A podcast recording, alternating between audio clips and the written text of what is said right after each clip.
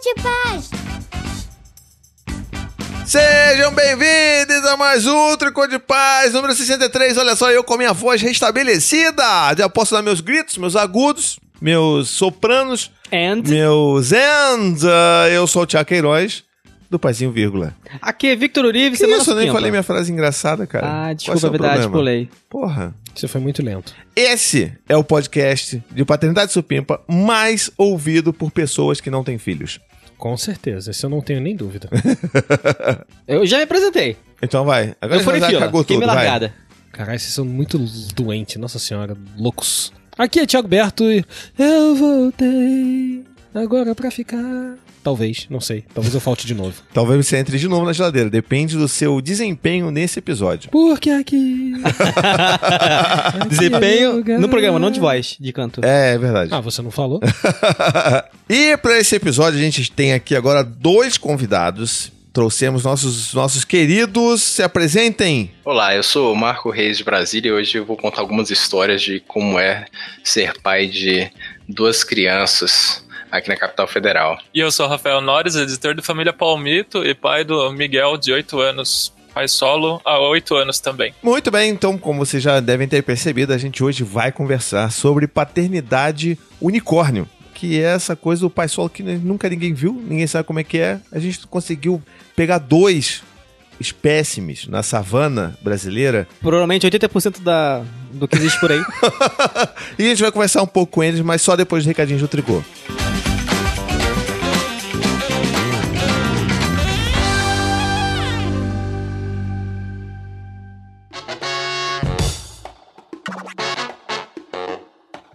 Recadinhos do Dragão.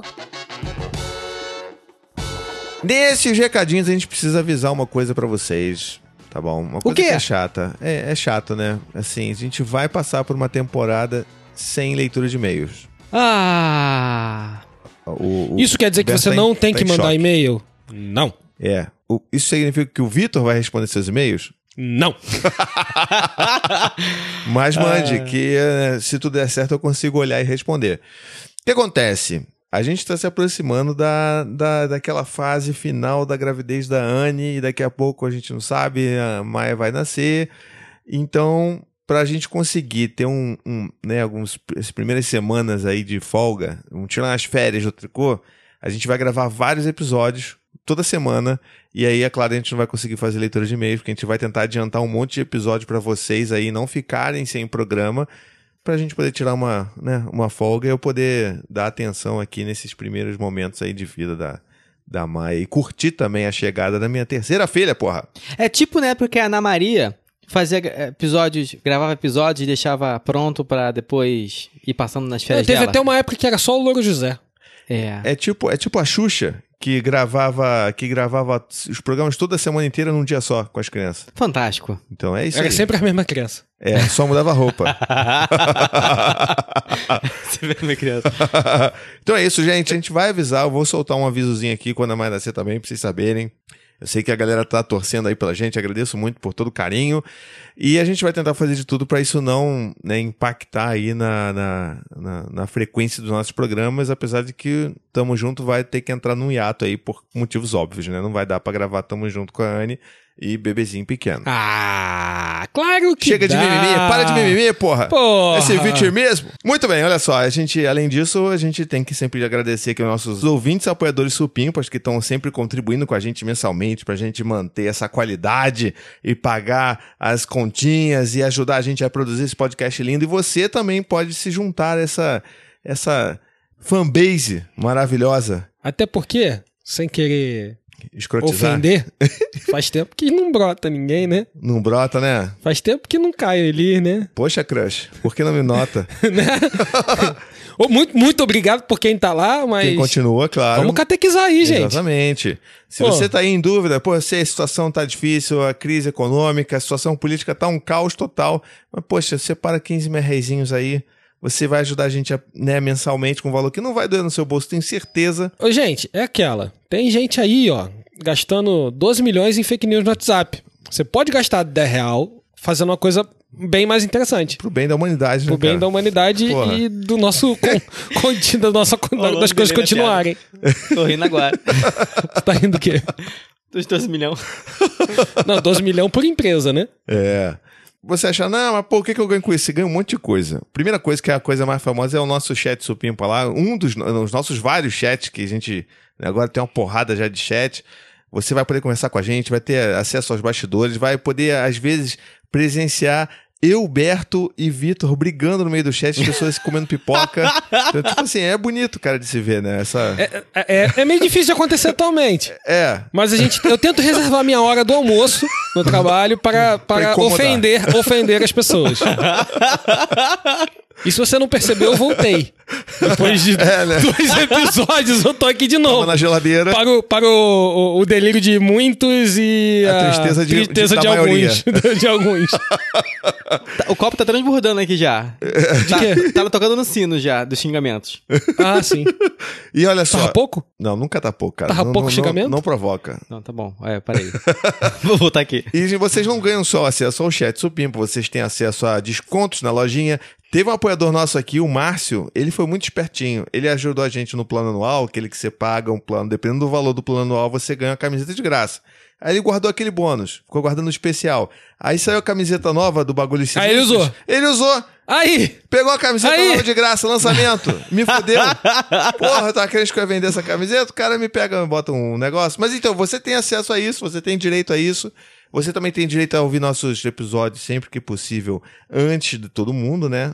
Mas sempre quando tá pronto, que é- tem atrasado às vezes, né? Então a gente fica aí nessa, nessa Tem? dívida. Nem sabia. pra você ver como é que você participa bem do, da produção. É, o- os últimos tempos têm sido tenebrosos em my life. Temer Brosos. Mas volta a Temer. Cara, eu, eu gostaria que fosse tenebrosos. Itimali, esse cabelo Adoraria que fosse tenebroso. Como é que é? Itimali, esse cabelinho de algodão. Aquela mãozinha linda fazendo carinho, gente. Fico pensando todo dia. Nossa, sugando se meu eu sangue. deito, né? Se eu, eu conseguir deitar naquele colinho que não tem quase carne. Fica Temer. Aquela mãozinha minúscula acariciando meus cabelos. Decrépita. Decrépita. Né? Aquela, a mão vai passando aqui assim na barba, vai ficando a pele. Ah, e outra coisa também, saiu o resultado da pod pesquisa, né? O maior. Que é bem a- interessante, A, muito maior legal. pesquisa sobre podcast no Brasil. O negócio foi grande, mais de 20 mil respostas. E a gente precisa agradecer a galera que respondeu e que é ouvinte do Tricô e botou lá que ouve a gente, cara. Sem vergonha, sem medo, né? De falar assim, não, eu sou um ouvinte do Tricô de Paz. A pessoa tem Pra, pra quem não sabe, que nós somos aquele 1%. A gente é aquele 1%. A gente está na primeira página dos mais ouvidos. cara. A gente, Top a gente, 100. a gente não rola o scroll, não tem Não scroll. rola scroll, a gente A tá gente primeira- aparece a gente é antes o do último. scroll. A gente é a o gente é o último. último da primeira página. É tipo assim, ganhamos por repescagem, mas tá valendo. Tamo na boca. Se a gente subir 25 posições, a gente chega no Jovem Nerd. Tô orgulhoso, porra, entendeu? Estamos dividindo página com o Jovem Nerd, porra. É, ok, cara. Jovem Nerd, não ovo. Essa galera toda, maluco. Oi, Mamilos, a gente tá Mamilos. junto, cara. Tamo Mamilos junto. que tá em terceiro, Inclusive, meu irmão. Olha só, olha só. terceiro, O que fantástico. vamos lá, vamos pensar agora sério. Se você tá olhando uma lista numa página com uma porrada de nome de podcast, o que, que vai sobressair mais? O primeiro, O primeiro- e o último. O primeiro, o segundo, o terceiro e o último. O último, sempre o cara vai passar, opa, vai virar a página ali, ih, tricô de paz, what the hell is this? Aí vai ouvir mais um ouvinte. Não, e é muito legal. A gente tem 1% da galera.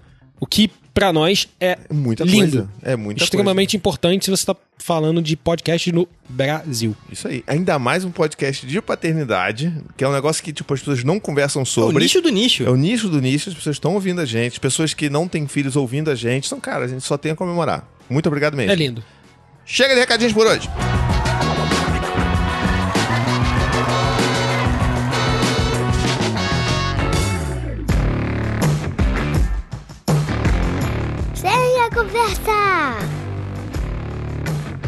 Muito bem, estamos de volta aqui na nossa volta principal. Estou muito feliz que eu não estou mais rouco. Continuar nasalado, porque isso é um problema pra sempre, né? É só fazer cirurgia. Não, eu não vou. Cara, já tô velho pra isso. Tenho três filhos pra criar, meu amigo. Eu não vou fazer cirurgia de porra nenhuma. Tem dois.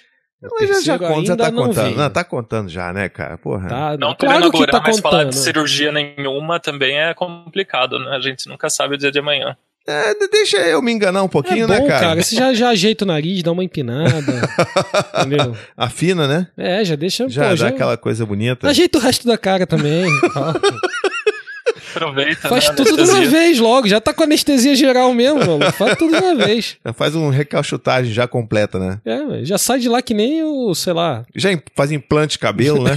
Pô, sai que nem o Michael Jackson ficaria fantástico. Irado, né? Aí sim. Mas muito bem, estamos aqui parando de rolar. Vamos aqui chamar de volta os nossos amigos. Mas vamos lá, eu quero que vocês contem pra gente um pouquinho como é que, quem são vocês. Eu como é que, é- que- como é que são vocês. né? tipo assim, ah, a gente tem dois olhos, tem um nariz.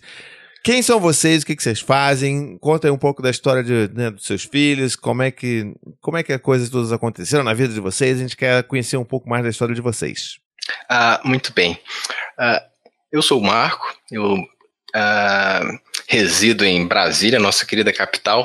É, nesse momento a gente está com bastante agitação por aqui. Porra, nem imagina. É, vocês não imaginam mesmo, porque eu trabalho bem do lado lá da confusão. Vixe. E hoje eu tô com. ah, bom, eu vou fazer, tô batendo aí os 40 anos, eu tenho dois filhos.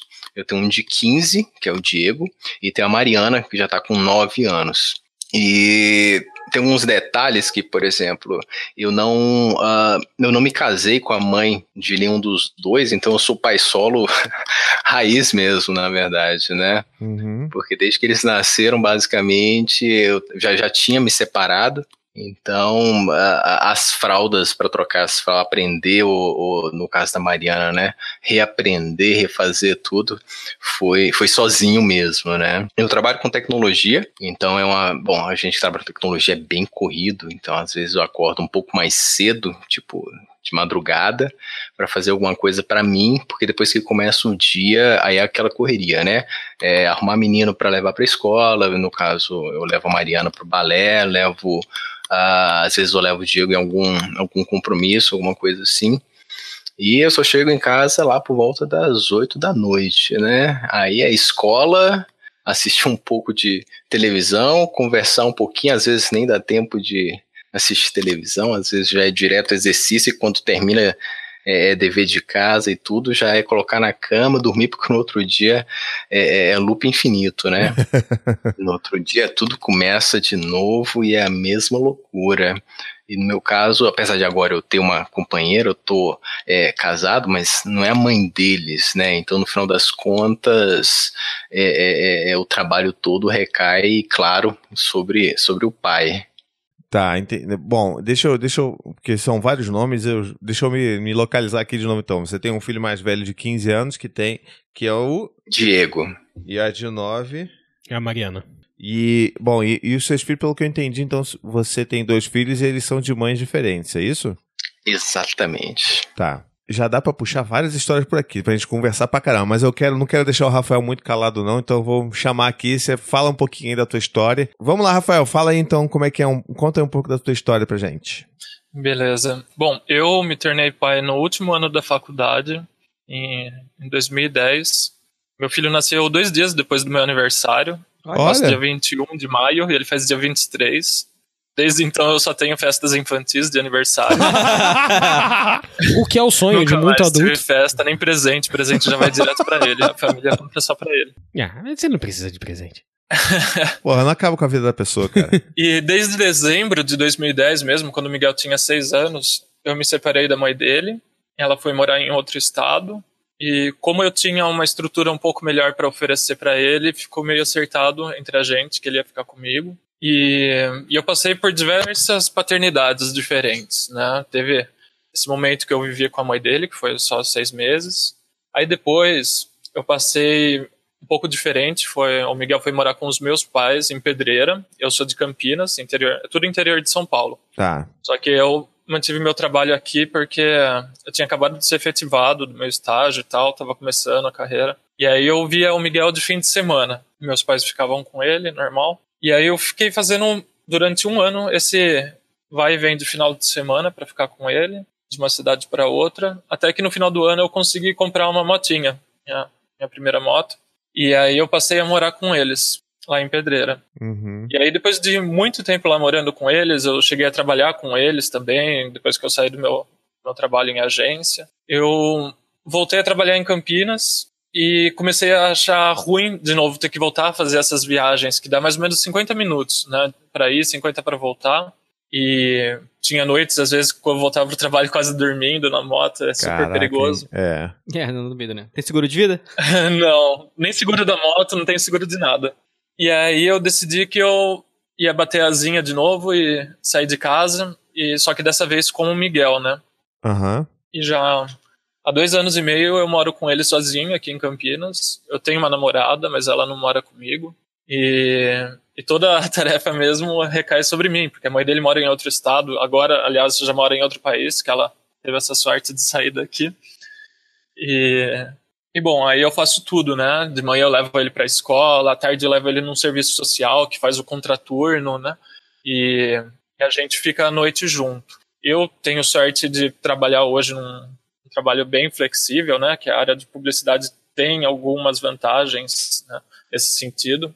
E eu trabalho muitos dias, às vezes, de casa, então eu consigo estar sempre presente e dar conta de tudo, embora às vezes eu ache que eu vá surtar, às vezes eu surto de fato, mas é mais raro, graças a Deus, e graças à terapia, aliás.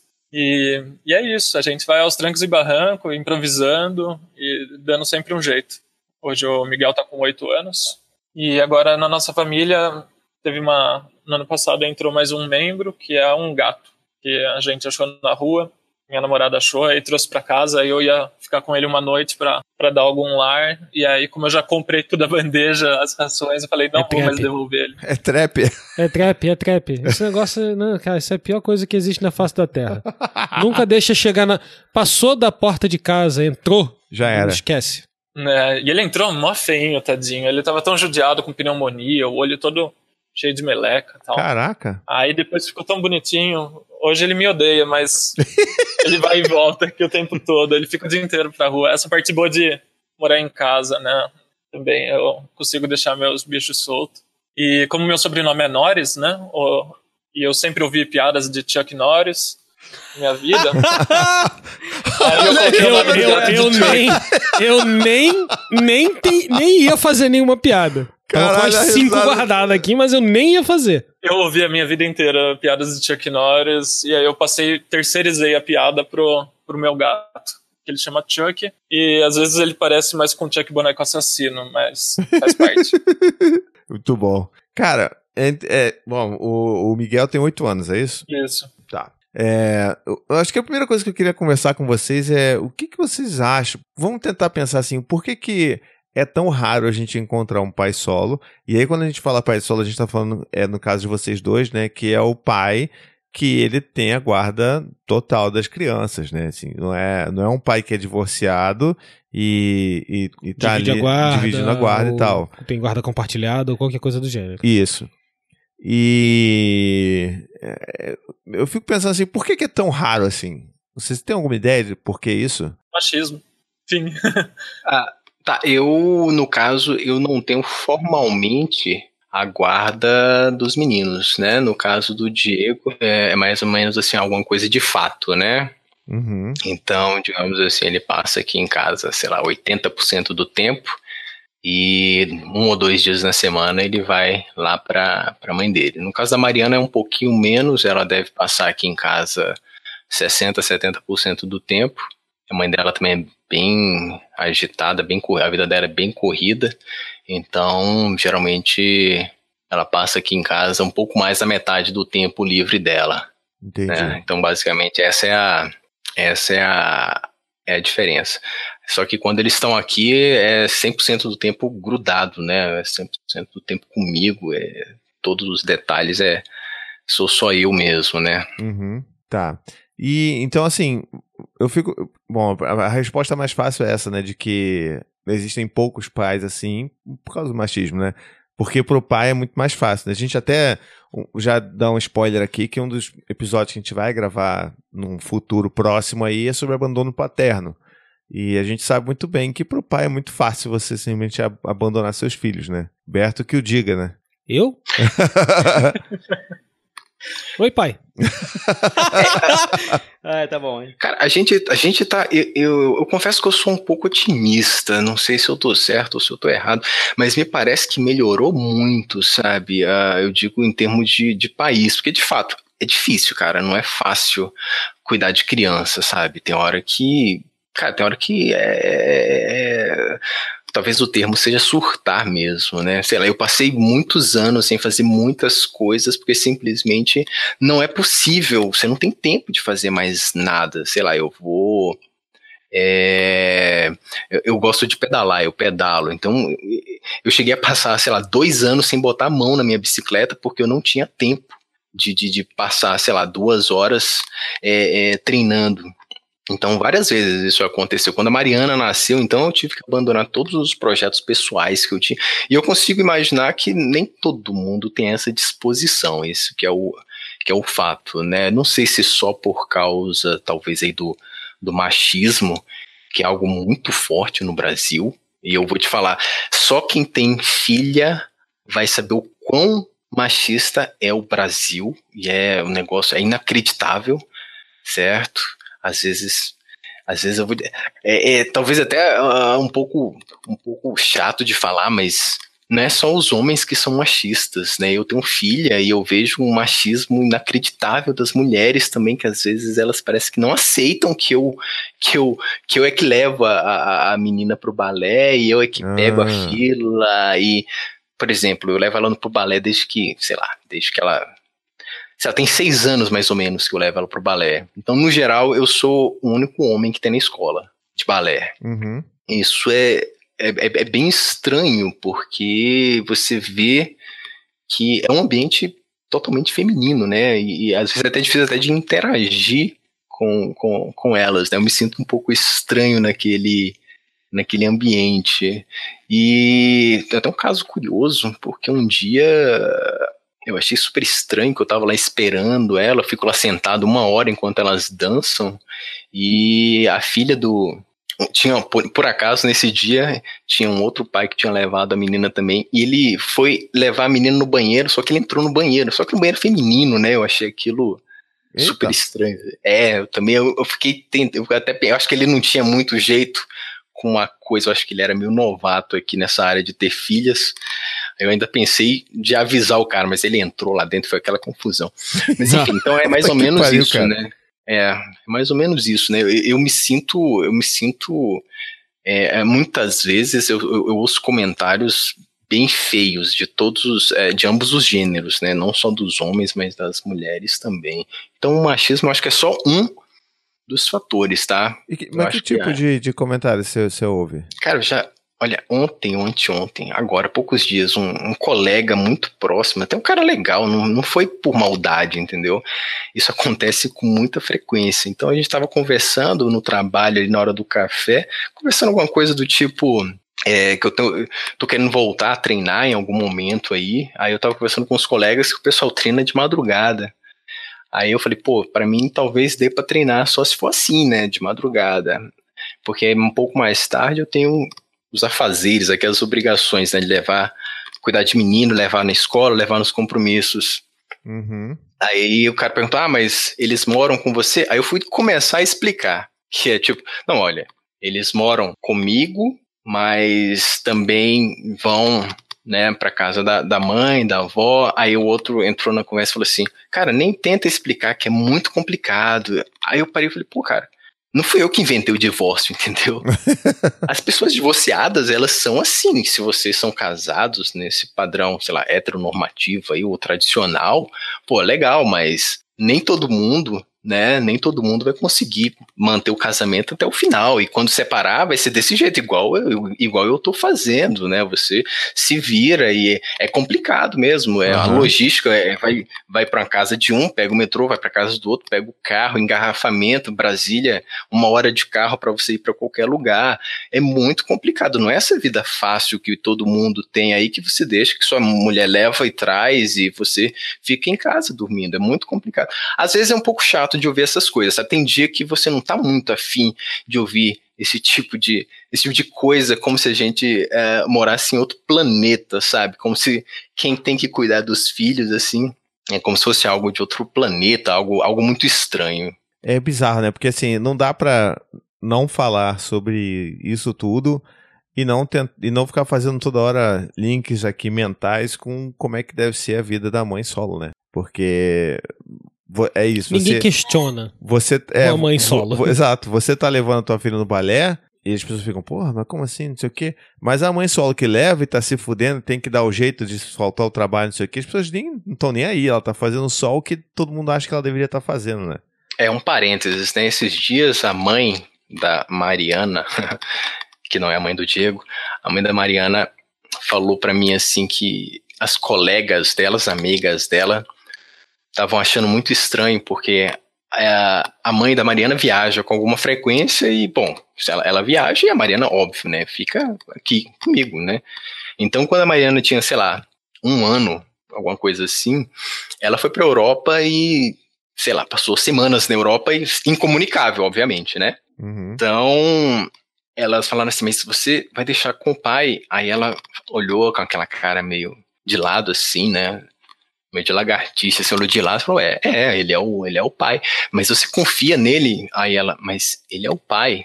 Aí depois ela veio falar isso pra mim e eu, poxa, mas não é estranho isso? Quer dizer, não seria algo positivo você poder viajar tranquilamente, passar semanas lá sem, sem, uh, sem se preocupar né, com a sua filha, porque ela tá com o pai. Então, isso com, sei lá, um ano, um ano e pouco de, de idade. Então já começou daí, já começou daí esse tipo de, esse tipo de comentário e desconfiança, principalmente, Uhum. em, uh, sobre a criação paterna, né, no caso.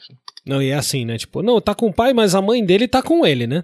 É, exato. Mas assim, se você parar pra pensar, é, não é tipo, poxa, pobre de nós, né? Que estamos Não, aqui. não, não, não, não, não. Porque para as pessoas criarem esse imaginário coletivo, é para você ter uma ideia do, do, da- do nível de qualidade de pai que tem por aí. Quando você fala que você é, um, é, otimista em relação a como as coisas estão mudando e tal, eu ainda sou bastante pessimista, porque por mais que a gente aqui na nossa bolha a gente vê muitas coisas melhorando e tal, se a gente sai da bolha, a gente vê que, tipo, cara, é, é o cara que simplesmente tá nem aí, cara. Independente se ele tá separado ou não. Quer dizer, pior ainda, quando ele não tá separado, o cara, tipo, ah, não, ó, tô vendo aqui. Acho que eu já contei essa história aqui de um, de um colega meu lá do trabalho que ele fala: olha, eu tô com a minha filha e tal, mas na hora do futebol, tô ali cuidando dela ali meio de leve. Se ela começa a dar ruim, a chorar ou querer demandar muita coisa, eu entrego pra mãe, porque, porra, aquele ali é o meu futebol. Ou então aquele ali é meu jornal nacional. Eu vou ver aquilo ali, tipo, não vou mudar essa minha rotina. Isso aqui, ela tem que entender que ela tem que respeitar isso. Então, tipo, ela, o cara só consegue fazer isso, obviamente, porque tem uma mãe que vai cuidar da criança. Porque se não tivesse, ele não ia conseguir fazer essas porra também. Ou, né, ia agredir a filha, sei lá, e gritar, botar de castigo. Mas é, a gente, como a gente falou do- do- no último episódio, né? O último, no, no penúltimo episódio, o parâmetro alimenta, ele é, a, paternidade é nivelada muito por baixo. Então, as pessoas, elas realmente têm medo do, porra, não, o cara vai, mas o cara vai ficar sozinho com teu filho? Como assim? Ele vai matar seu filho, porque ele não sabe, ele vai morrer de fome, teu filho vai morrer de fome. Por que isso? Porque o nível tá lá embaixo, cara. E a gente tem que trabalhar muito pra conseguir levantar esse, esse parâmetro aí. Sim, eu ia falar isso mesmo, dessa questão, que a nossa régua é, é muito confortável. É fácil ser otimista para essa questão de paternidade, porque a nossa régua está lá embaixo. qualquer coisa que a gente faça tem confetes, né? Eu lembro na, na blogosfera materna, paterna, né? Lá em 2010, quando eu comecei o meu blog. Ah, é? Fala do teu blog, cara, porra. É, então. Não, é, quando o Miguel nasceu, nasceu um blog e eu tinha. Sempre fiz blogs de várias coisas, de poemas adolescentes, diário e coisas que não estão mais na internet, eu posso ficar sossegado. E quando ele nasceu foi um assunto também que eu comecei. E é muito louco ver como eu ganhava confetes por fazer coisas bem básicas, né? Eu no começo do, da, da vida do Miguel, né, quando eu ainda estava com a mãe dele, eu tinha ainda uma, uma visão super tosca mesmo do, do pai provedor, que era a referência que eu tinha, e isso só mudou mesmo com, com a separação.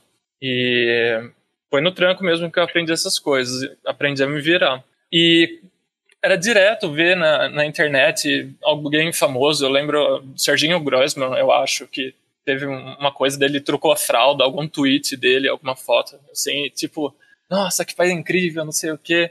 Ah, E eu tive muita sorte de, no meu círculo de amizades ter muita mãe solo e muita mulher feminista dando tapa na cara o tempo todo, falando de, das vivências que ela tinha e de como era besta aplaudir essas coisas. Eu lembro que eu me sentia atacado assim no começo, que eu falava, ô louco, mas também não é assim, tem que incentivar, né? Tem que bater palma, porque quem sabe assim melhora e tal. E eu sempre ficava nessa defensiva. E eu acho que de tanto apanhar e de tanto vivenciar essas coisas, a gente vai, vai conseguindo observar mais as coisas, né? E eu me identifico demais com, com mães solos, né? Que é o que mais tem, infelizmente. E quem tem as vivências mais parecidas com a minha, né? Porque eu, no meu caso, é uma vez por ano que rola a visita da mãe dele. Então é, é eu com ele mesmo e, e fim de papo, para tudo. E, e aí a gente vê muita muita gente, às vezes eu vejo até, desculpa vocês que são casados e tal, eu vejo os pais, meu amigo, assim, que, que é pai participativo e tal, e aí eu vejo às vezes comentando, nossa, fiquei um fim de semana inteiro só eu e meu filho cuidando dele, que difícil que foi, que desafio, não sei o que, eu só consigo pensar, cara, Bem-vindo à minha vida, né, seu puto? É, Tipo, a minha vida é assim o dia inteiro. Só que é assim também, né? Não é. Obviamente não é um mar de flores, mas também não é horrível, né? Eu acho que é aquele lance de estresse positivo, né? Que a gente vê sentido em tudo que a gente está fazendo. Então a gente tem um pouco mais de energia, mais vontade de fazer essas coisas, porque a gente consegue identificar os resultados e tudo, né? Mesmo sendo a longo prazo, a gente vai conseguir no, no dia a dia ver as coisas, ver criança melhorando na escola, em alguns pontos, ou recaindo e tal. A gente tem um feedback total e é muito legal se envolver para para ver a evolução dessas coisas do ato que a gente faz, né? Porque também aprendizado de pai é o tempo todo, a gente está sempre errando. Acho que o principal é não ter medo de errar, né? Porque acho que é muito confortável a gente fazer só o que sabe, né? E o pai não é treinado para saber essas coisas. Então, fica confortável nessa de, de pai provedor. É, é super complicado. O, eu lembro até quando fala essas coisas de confortável do meu pai. Meu pai nunca trocou uma fralda de cocô de nenhum dos filhos dele. E uma vez ele ficou sozinho com o meu filho, quando ele era bebê, e o Miguel fez cocô. Ih, Ele não tinha o que fazer, não tinha ninguém junto com ele, né? E, e tal, e foi a primeira vez que ele trocou. E depois disso ele começou a ajudar mais a trocar. Mas foi nesse tranco e barranco aí. não, Não com, colocou a criança na máquina de lavar, com- não, né? com, com quantos anos ele tinha quando ele trocou uma fralda de cocô pela primeira vez? Então, o Miguel tinha dois anos, o meu pai tinha quase 50. Ainda pegou aquele cocôzinho estragadaço, né? Ele é bonito. Não é o pior dos cocôs, né? o pior dos cocôs é do recém-nascido. É, é um. É Ah, um né, cara, na eu nem escala, na acho, escala cara, eu nem acho. cocô do Noah é um 0,3. Pô, entendeu? não, ca- cara, hoje, hoje ele, ele, ele cagou na praça e não queria de jeito nenhum trocar. fralda, Pô, que maravilha. Fica aquela coisa balangando, ficou né? Três horas brincando no Nossa. escorrega com a porra da bosta na bunda. Nossa, mas deve ter sido uma delícia pra ele. E aí, quando ele chegou em casa, assim, ele tava, ele tava com a mãe dele, eu tava no trabalho. Aí, quando eu tava chegando em casa, que eu vou, vou de bike pro trabalho, aí eu tava chegando em casa, encontrei ele, eu fui, ô filho, me dá um abraço. no momento que ele foi me abraçar, eu fiquei, não, me abraça não. E tem que abraçar. Me abraça não, filho, tá o cocô bom. resseca e, e fica, abraçou, fica fala, ah, arenoso, sabe? Quero ir, é? quero, quero ir de bicicleta. Ah, filho, a bicicleta tá quebrada do papai, filho. Nossa. Ah, Não, não, vai, vai, vai, vai pro banheiro, pelo amor de Deus. Mas, Rafa, deixa eu lembrar um negócio aqui. Você, é, você se separou quando o Miguel tinha, quando Miguel tinha seis meses, é isso? Isso. Tá. Então, deixa eu, uma coisa que todo mundo deve perguntar. Mas e aí, cara? Como é que foi você cuidando do seu filho com seis meses, um bebê? E o peito? Todo mundo deve perguntar essa porra pra você, né? E o peito? Como é que faz? Então, a, a gente teve essa questão de que não houve amamentação. Aham. Ela teve problemas, a gente não teve orientações boas, nem nada do tipo. E, e aí, hoje tem uma comunidade muito grande de aleitamento materno, né? Grupos no Facebook. Quem tem problemas é muito fácil de achar e, e tal, mas a gente foi muito na- nas coisas que iam nos orientando, né? A Aham. pediatra, ou outras mães e tal. E o Miguel não foi amamentado, então nessa questão não foi um problema na transição, né? Entendi. Mas é tipo. É, é, é, um momento muito estranho quando você se encontra, tipo, separado, porque também cai por terra muito dos estereótipos que a gente tem da família doriana, né? Sim. E, sei lá, eu sempre tive na minha cabeça que apesar de todos os problemas, vai ficar junto, porque meus pais passaram por muito perrengue junto e tal, e mesmo assim continuaram junto até que meu pai morreu. E, e eu achava que tinha que aguentar as coisas, né? Mesmo que tivesse ruim. E quando a gente vê que a vida não é bem assim, às vezes sai do nosso controle, do nosso planejamento, e que às vezes é bom, né, se separar, porque eu até ouvi recentemente o episódio de vocês, né, de, de pai separado também, que foi muito bom. É, a questão é que às vezes a separação é o melhor para todo mundo, né? Às vezes a gente fica com medo de se separar porque, sei lá, como isso vai afetar a criança e às vezes não pensa em como vai afetar a criança viver com pais que não se dão bem. E, mas quando esse castelinho de contos de fadas cai, é uma sensação muito bizarra. Eu ainda tive muito suporte da minha família, o que foi para mim essencial naquele momento, né? Mas mudou a minha vida total, né? Porque fim de semana, curtição, essas coisas que a gente imagina que vai ter quando fica solteiro, né? Uh, não, não, existia mais. É, é, tem uma criança. é, pois é. Porque quando você se separa, você não tem filho, você fala, uhul, vou pra Esbórnia, sei lá, né? Vou encher a cara, vou arranjar Só um que não. Gente. Só que não. E quando você tem filho, não fala. E, mas é isso, eu acho que a gente tem que ter uma rede de apoio, né? Eu acho que quando é sozinho, sozinho mesmo, aguentar essas transformações na família é bem mais complicado. Eu é, você bem ou mal você teve, né, a, o apoio dos seus pais, né? Por mais que o seu pai não trocasse fralda de cocô, mas estava ali para dar um Sim. apoio, né? é, minha mãe cuidou dos três filhos praticamente sozinha, porque a relação deles era mesmo do pai provedor, né? Aham. Minha mãe foi, foi mestre. E ela é a minha inspiração mesmo para tudo, né? Para ser o pai que eu sou. Hum. E eu acho que é isso. E agora, ele, ele hoje com oito anos, é, você fala que ele, ele vê a mãe uma vez por ano, mais ou menos, e tal. É, como é que é isso para ele? Você consegue dizer? Ele fala alguma coisa? Como é que é essa relação de, né, distante com a mãe para ele? Você, ele já falou alguma coisa sobre isso com você? Você já conversaram já, sobre isso? Já, ele faz terapia também, né? Hum. Nós dois fazemos terapia e porque é muita emoção para lidar e ainda mais para ele, né? Que é criança, às vezes não tem os mecanismos para se expressar igual a gente tem, né? Sim e que mesmo assim às vezes a gente não usa, né? A gente guarda para dentro, tal. E mas afeta bastante ele, porque hoje a mãe dele construiu uma outra família, né? Ela teve outros filhos, se casou com outro cara e tal. Então afeta ele de ele não se sentir parte disso. Puta, cara. E mas é uma coisa que ele tem que lidar. É, é verdade, então, né? acho que todo mundo tem muitas coisas para lidar. Eu, uh, nenhuma infância fácil, né? E eu acho que ele, é, a modéstia à parte, ele tem um puta de um pai do lado dele que ele pode conversar. A gente tem uma relação muito aberta, uma ponte de diálogo mesmo, onde a gente fala de tudo sobre o que a gente sente, né? E ele, hoje com oito anos, ele consegue falar muito melhor do que antes. Uhum, uhum. E, mas antes dava para ver que quando ele voltava desse esse fim de semana que ficou com ela, ele ficava super abalado, super choroso. Às vezes ele estava super eufórico brincando e tal, e de repente ele estava num canto meio isolado, sem querer falar. Então, então rola essa montanha russa, né? Depois um tempo passa e tipo meio que esquece e eu não sei se isso é bom ou ruim, né? Mas uh, a gente segue a vida e mas é, é bem complicado quando tem essa essa distância, essa separação. Não, é foda, cara. Você contando, deu, deu um aperto aqui no coração, porque é esse lance. Ué, de... e, ela, e ela tá bem longe, né? Outro estado. Agora né? bem mais, né? Agora ela, ah, não, outro não país. É uma, né? é, não, não é uma coisa que você resolva com uma viagem curta ou algo mais horas. É algo que tem que se preparar e levar um tempo, é. né? É. Aí antes disso estava em Curitiba também. Ah, você fica? Eu fico no interior de São Paulo. Porra, o cara não presta atenção no eu não lembrava. O convidado tá falando. Puta Ai, que pariu, merda. cara.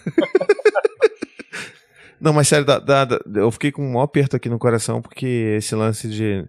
Puta, não se sentir. Provavelmente é o que ele deve, não deve se sentir amado, não deve se sentir importante, mas felizmente é isso, né, cara? Ter um pai como você que, que consegue suprir isso e mostrar pra ele que ele é muito amado por você e tal.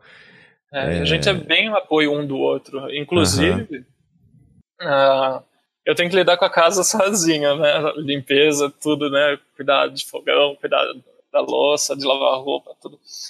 Ah, não tenho grana para empregada, nem mensalista.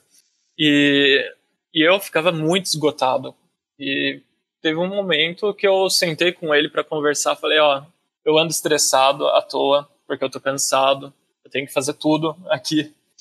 E aí a gente pegou um quadro branco que tinha pra gente fazer desenho e eu falei pra ele, ó, preciso da sua ajuda, porque tá difícil dar conta sozinho de tudo, da casa. E aí eu expliquei pra ele a gente dividiu tarefas aqui em casa. Então hoje ele é um, um garoto super ah, responsável aqui dentro. Ele tem um monte de tarefa dele de alimentar o gato, de lavar talher, colocar roupa no cesto, colocar o lixo lá fora. E a gente criou uma divisão muito legal. Então, eu sou um pai solo, mas eu tenho uma ajuda muito grande do meu filho, né? Ele, ele é super empático com essa, com essa questão do, do cansaço. Às vezes ele vê eu deitado, estirado no sofá, assim, depois de um dia de trabalho. E ele vem, oh, você precisa de alguma coisa? Quer que eu faça alguma coisa? Você tá cansado? E tal. Eu acho que a gente conseguiu construir um, vínculo muito interessante para quem vive solo, né, de pai solo. Uhum. Porque é bastante coisa para lidar, né? Sim. Infelizmente, quem sabe mais isso é mãe solo, né? É, isso E que eu é ia quem- falar. Com isso.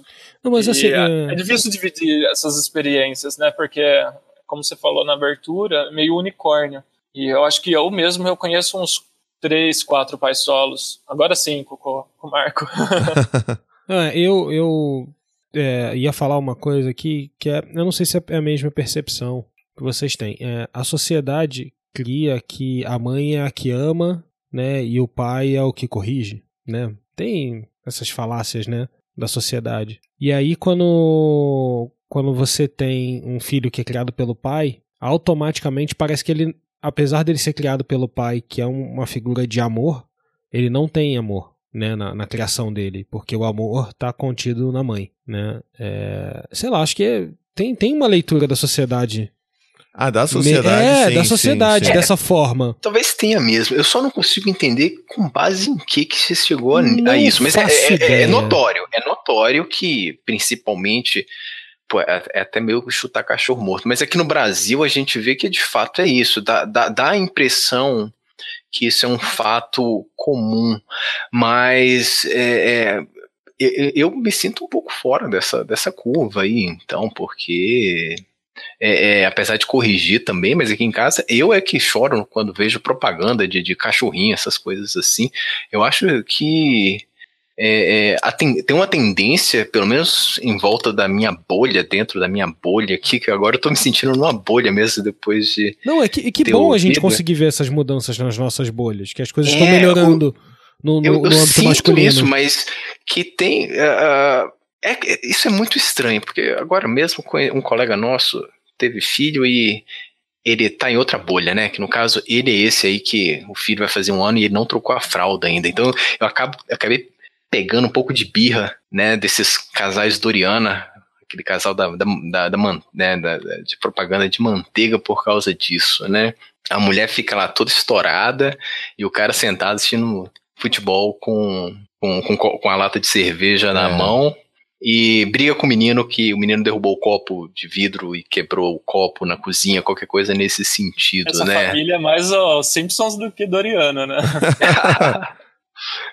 Mas isso é fato, eu vejo isso com alguma, alguma frequência, viu? Isso, esses dias eu fiquei bem chateado, tava conversando com uma colega e ela, ah, mas tô, tô exausta, e ela chegou com um cara, vocês já- não sei se vocês já viram, mas às vezes segunda-feira eu chego no meu trabalho e algumas colegas vão chegando, vão passando do lado, e ela chegou com a cara de acabada, sabe? O cabelo meio bagunçado, assim, aí, pô, tô acabada, não sei o quê. Mas o que Sim, as- as, aconteceu? mulheres que têm filho, elas É. chegam na segunda-feira, tipo, destruídas. E os caras que têm filho chegam. Ah, porra, super descansei. Meu final de semana foi super tranquilo. Pois é, mas assim, eu conheço os dois, eu sei, tipo, eu conheço o cara também. E Que- que ela se falou que no final sim, de claro. semana foi no supermercado e fazer compra com os três filhos. Ela tem um filho de, sei lá, um ano no colo. Caralho. E o cara tava em casa, que velho. isso, brother. Quer dizer, eu fiquei assim, eu, cara, isso foge de qualquer. ah, ah, ah, ah, de qualquer definição, ou de qualquer tendência, porque assim, a, a- além do que a gente pode aceitar, né? Ela, ela, cara, você deixou a tua mulher ir no, no, no supermercado que por si é, é uma selva, né? Você Puta fazer merda. compras, empurrar aquele Com carrinho e a criança? criança. eu- aí sim, é simples total, se né? For, é se uma for segurando nessa semana perna, aqui no Rio de Janeiro, então, pode esquecer. Tá tendo aniversário aniversário, de uma rede de supermercados famosa aqui no Rio, né? Que é o apocalipse zumbi dos supermercados. Imagina Teve quando o primeiro tiver, óbito. quando tiver arma liberada. Aí vai ser Vai uma dar loucura. Não, mas teve o primeiro óbito, tu viu? Já? O velhinho Teve infartou. o velhinho, né? ah, é, Infartou. teve, infartou na fila. Coitadinho. Nossa. Pois é. Tenso lá, não é pra qualquer um não, hein? Então, mas, mas olha, pode parecer muito reducionista isso de a gente falar, não, mas por que, que isso acontece, caramba e tal. Mas, cara, de fato é, é machismo, sabe? É, a, a explicação, ela parece muito simples e, né, e pequena, mas não é, porque assim, é um negócio que tá entranhado mesmo, né, cara? O machismo ele é estrutural. Tá, tá na base, cara. É estrutural. Tá, então, tá na base, tá lá, é lá na desde o- criança que desde o você momento que ensina você- O, o, o menino a, a não ter empatia. É, é, tipo, é desde o momento que você é, já cria essas estruturas de que o trabalho que o homem exerce lá fora, né, fora de casa, ele é mais importante, mais valioso do que o trabalho da mãe, por exemplo, que porventura fica em casa cuidando dos filhos. E aí você começa a ver essas maluquices, que é o que vocês percebem por aí, né? Tipo, da, da mãe, às vezes, que fica em casa, e aí e o cara que trabalha, e aí a mãe se ferra toda madrugada cuidando de um bebê que acorda e que tá vomitando, que tá doente, e ela não vai acordar o marido, não porque ela tem medo do marido, mas porque ela tem pena, porque tadinho, amanhã ele acorda Ele vai ficar cedo pra oito horas trabalhar. trabalhando, coitado. Caralho, entende? Então, tipo assim, tá tudo desse jeito. Então, se você vê é, isso- que vocês sofrem, né, das pessoas achando que, coitado dos filhos de vocês, que não são, não devem receber tanto amor, é por causa disso, porque todos os- os pais dos homens, eles não servem, né, en- entre aspas, eles não servem pra cuidar, eles não, são, não servem pra dar afeto, eles não servem pra... Cara, quando eu ouço né? isso, eu vou te falar, eu fico meio. Assim, vou, vou usar um eufemismo, mas eu fico bem chateado, sabe? Eu ouço. Cara, Não pode é- falar é- que você fica puto para caralho, cara. Isso aqui, aqui esse podcast aqui. Quando tá eu aqui tô hoje. aqui, tem licença poética para palavrão. É. É. poética, muito bom. Pô, cara, pior que nunca é de mal. Assim, ah, são pessoas boas, mas é que o cara pensa assim: poxa, mas você acha que isso faz bem pra eles? Eu, como assim, cara? Ter duas. Sei lá, porque parece que. ah, parece que é uma coisa meio anormal você você tá, sei lá, a maior parte do seu tempo com seu pai. Isso isso é um negócio que me deixa, cara, agora poucos dias, uma pessoa muito próxima, né, que acabou se tornando mais próxima assim, ela ela, quer dizer, de novo, uma mulher, né? Mas você acha que isso é bom pra eles? Eu falei, mas o que que é bom? Ele ele mora lá, como assim? É, é, é ficar longe da mãe, mas como assim? Isso é, é- eu não sei, eu não sei, eu não sei o que passa na cabeça das pessoas, sabe? Eu não sei o que passa. Não- é, é, assim, é isso, é, é a percepção de Não, que assim, o homem não é capaz de dar afeto. A- então- A vontade é responder assim, tipo, você acha que é bom pra ele? Olha só. Primeiro, não foi uma escolha dele. Ou é isso ou é orfanato. O que, que você acha que é tipo, melhor? Não foi uma É. escolha dele estar longe da mãe, tá? É, nós nos separamos, ok, e ela teve o segmento da vida dela que a levou para mais longe dele. Aham. Aí qual é a minha, a- as, as minhas duas opções como pai? Ou eu deixo a guarda com ela, que seria também um inferno pro meu filho, porque já que ela tem uma vida corrida e tudo mais, ela teria que se virar em 10 mil lá Sim. com as coisas dela pra criar ele, e eu ficaria aqui, sem poder ajudar. O meu filho, não ela, não, não a esposa que se separou, não, não é isso a questão. A questão é, você ter- ficaria longe do seu filho e você não poderia ajudar na criação dele. Aí você pe- pergunta pra pessoa, que- quais, quais, o que, que você acha que é plausível aqui? Eu ficar de longe olhando ou, sabe? Né?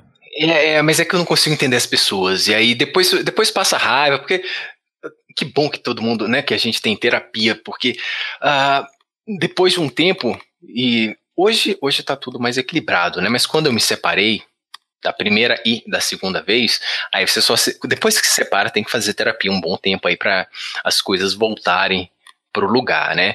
Hoje, como já tem um pouco mais de tempo, quer dizer, meu filho já tem 15 anos, então já me separei já tem bastante tempo. Apesar de que ainda dá dor de cabeça de vez em quando, mas no geral tá um pouco mais equilibrado. Mas eu me lembro que quando, né, quando a gente tem esses acessos de raiva, assim, a, a primeira coisa que eu pensava era tentar me reequilibrar, porque ele vê essas coisas, sabe? Eu acho que o mais importante de tudo é você estar equilibrado para eles verem que o mundo é normal, é, que, é, que, que, que as coisas são que a gente tem que ter uma vida tranquila para a gente viver em paz mesmo, porque quando a gente se separa, não sei no caso do, de vocês, né? Mas quando no caso do Norris aí, uh, quando eu me separei foi bem traumático da primeira e da segunda vez. Então foi bem duro. Eles viram e não foi uma cena bonita, digamos assim. Então eu tive muito trabalho, né? Inclusive aí com a com terapia e tudo, e hoje com meditação, para você para eles olharem para o pai deles, né, e verem algum e verem um equilíbrio, né, e verem alguma coisa mais pacífica, mais em paz, para eles poderem também ter uma vida mais tranquila, né? Porque senão fica aqueles meninos, sei lá, o que, qual que é o impacto disso na vida adulta deles? Eles acharem que é normal ver dois adultos gritando, por exemplo, né, esse tipo de coisa. Ou, ou pior, ou pior, há poucos tempo atrás, alguns anos aqui, o, o, meu filho chegou em casa com a história de família disfuncional. Eita que ele porra. ouviu em algum. Aí, aí, de novo, eu fiquei. Vamos falar, usar os eufemismos. Eu fiquei meio triste nessa época.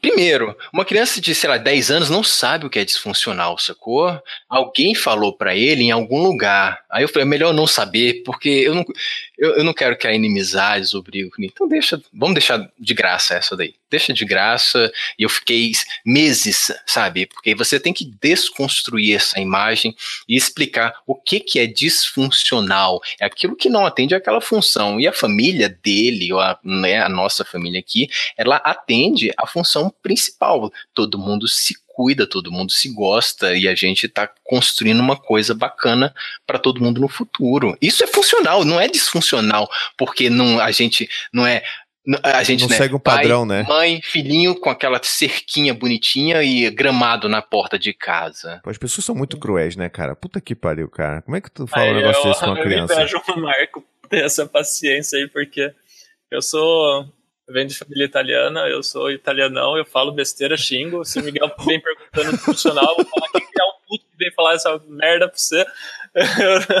eu já... Mas eu falei, tá? É porque agora, hoje, tá tranquilo, tá? Hoje tá muito.